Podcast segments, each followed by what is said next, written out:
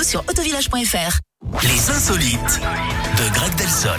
Eh ben, je vous écoute, monsieur Delsol. De quoi on parle ce matin? On va en Italie, Eric, avec ce beau geste de l'armée américaine. Euh, récemment, elle a participé à une cérémonie aussi étrange que sympa dans le nord du pays. L'invité d'honneur n'était autre qu'une dame de 90 ans à qui l'armée a officiellement rendu son gâteau d'anniversaire. Pourquoi? On peut le dire, hein, c'est merveilleux. La pauvre dame s'était fait voler sa pâtisserie il y a 77 ans par des soldats américains après leur victoire contre les Allemands lors de la Seconde Guerre mondiale. Alors on ne sait pas ce que c'était, mais sans doute pas un bavarois hein, ni une forêt noire vu le contexte.